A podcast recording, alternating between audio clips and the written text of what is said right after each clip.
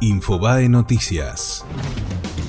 Un juez de Andorra pide que declaren testaferros y financistas de Daniel Muñoz. En total son 18 personas acusadas de encabezar una maniobra de lavado de dinero en ese principado europeo. La cifra investigada supera los 80 millones de euros.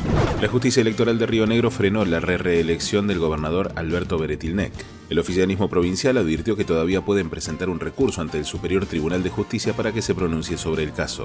El central afronta vencimientos por más de 200 mil millones de pesos. Con los intereses devengados de una semana deberá licitar 212 mil millones de pesos del ELIC. Es la licitación más alta desde que se crearon estos títulos.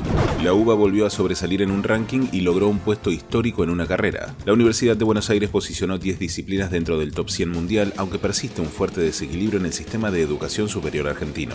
Sol Mayo de Río Negro eliminó por penales a Rosario Central y dio el primer batacazo de la Copa Argentina. En cancha de Colón, el equipo del Federal A ganó 5-4 en los penales luego de igualar 2-2 en tiempo regular y sacó de la competencia al actual campeón del certamen. Fue Infobae Noticias.